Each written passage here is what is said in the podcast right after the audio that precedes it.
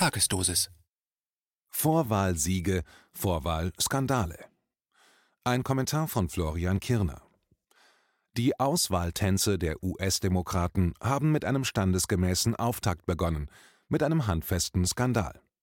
Und so saßen vorige Woche Journalisten wie Zuschauer stundenlang sinnlos herum. Sie warteten auf die Ergebnisse aus Iowa.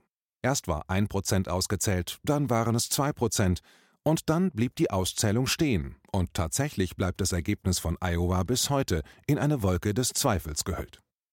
Was war passiert? Nun, die Wahlentscheidung in Iowa erfolgt in einem ohnehin sehr komplizierten Prozess. Die Wähler treffen sich in Turnhallen und Mehrzweckhallen und formieren sich in Gruppen, je nach den von ihnen unterstützten Kandidaten. Dann wird zwischen diesen Gruppen hindiskutiert und herdiskutiert, und es kommt schließlich zu einem ersten Wahlgang. Die Kandidaten, die dabei unterhalb von 15 Prozent bleiben, fallen raus. Unter den übrigen gibt es einen zweiten Wahlgang, dem wiederum Diskussionen vorausgehen.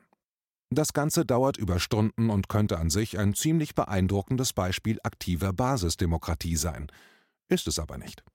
Denn dieser Prozess ist gespickt mit absurden Regelungen und Undurchschaubarkeiten. In einigen Wahlkreisen wird bei Stimmengleichstand beispielsweise allen Ernstes per Münzwurf entschieden, an wen die Delegierten gehen. 2016 gewann dabei Hillary Clinton sechs von sechs solcher Münzwürfe gegen Bernie Sanders, ein Ergebnis, das jeder Wahrscheinlichkeit hohn spricht. 2020 nun haben wir ein Video von einem solchen Münzwurf vorliegen, das den Betrug des Münzwerfenden völlig offensichtlich macht. Diesmal verlor Sanders dabei gegen Pete Buttigieg, den früheren Bürgermeister von South Bend, Indiana und Liebling der Medien und des Silicon Valley. Dieser Pete Buttigieg war nun auch der Dreh- und Angelpunkt des diesmaligen Iowa-Skandals. Bernie war als Favorit ins Rennen gegangen, aber als die Ergebnisse stundenlang ausblieben, ging mitten in dieser Verwirrung Pete Buttigieg in die Offensive. Er erklärte sich vor seinen ebenso überraschten wie begeisterten Anhängern zum Sieger der Vorwahl. Währenddessen hing die Auszählung weiterhin bei 2% fest. Dort hing sie auch am nächsten Tag noch. Tatsächlich hatte es einen Wahlabend ohne Wahlergebnisse gegeben. Wie man nun erfuhr, lag das an einer App, die die Demokraten in Iowa erstmalig eingesetzt hatten, um die Ergebnisse an die Zentralen zu übermitteln. Das ist an sich schon bedenkenswert. Stift, Papier und Wahlurne haben sich über drei Jahrhunderte bewährt, um Wahlen einigermaßen fälschungssicher durchzuführen. Alle technischen Neuerungen, etwa die berüchtigten Wahlmaschinen in den USA, haben sich immer wieder als anfällig für Fehler und für Manipulationen erwiesen. Nun also diese ominöse Wahl-App. Man fühlte sich aber gleich wesentlich besser, als bekannt wurde, dass die Firma hinter dieser App auf den Namen Shadow hört und dass Shadow mit der Firma Akronym verbandelt ist, die von Veteranen der Clinton-Kampagne gegründet worden ist.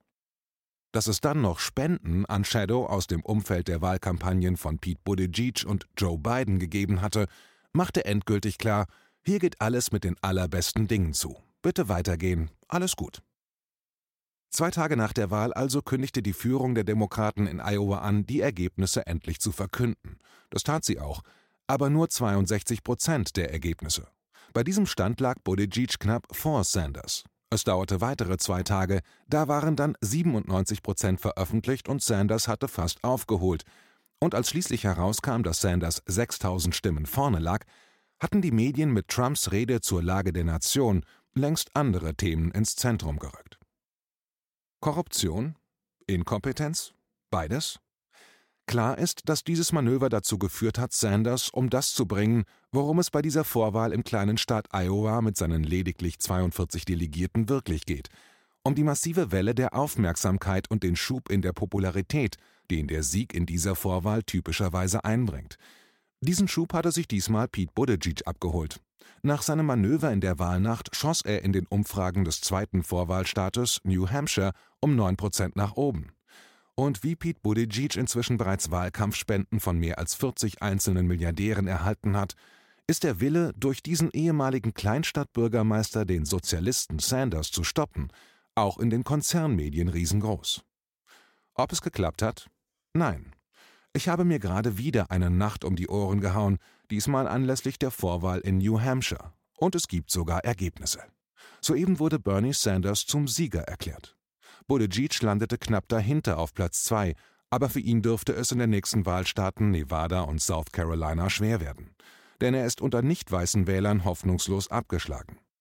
Platz 3 eroberte die Senatorin Amy Klobuchar. Einen enttäuschenden Platz 4 machte Elizabeth Warren, die als Progressive gestartet war und sich immer mehr ins alte Clinton-Obama-Zentrum der Partei zu verlagern versucht hat, zu ihrem eigenen Schaden. Brutal abgestürzt auf den fünften Platz mit gerade 8 Prozent ist der ehemalige Vizepräsident Joe Biden, der auch in Iowa bereits auf einem katastrophalen Platz 4 gelandet war. Ihre Kandidatur offiziell beendet haben der chancen- und farblose Michael Bennett sowie Andrew Young, dessen Kampagne die Idee eines bedingungslosen Grundeinkommens erstmalig einem Massenpublikum in den USA schmackhaft machen konnte. Bernie Sanders liegt jetzt auch landesweit in Führung. Aber demnächst wartet der Multimilliardär Michael Bloomberg auf ihn, der spät ins Rennen gestartet ist. Mit wütenden Attacken der Medien und Manipulationen der demokratischen Parteimaschine ist weiterhin flächendeckend zu rechnen.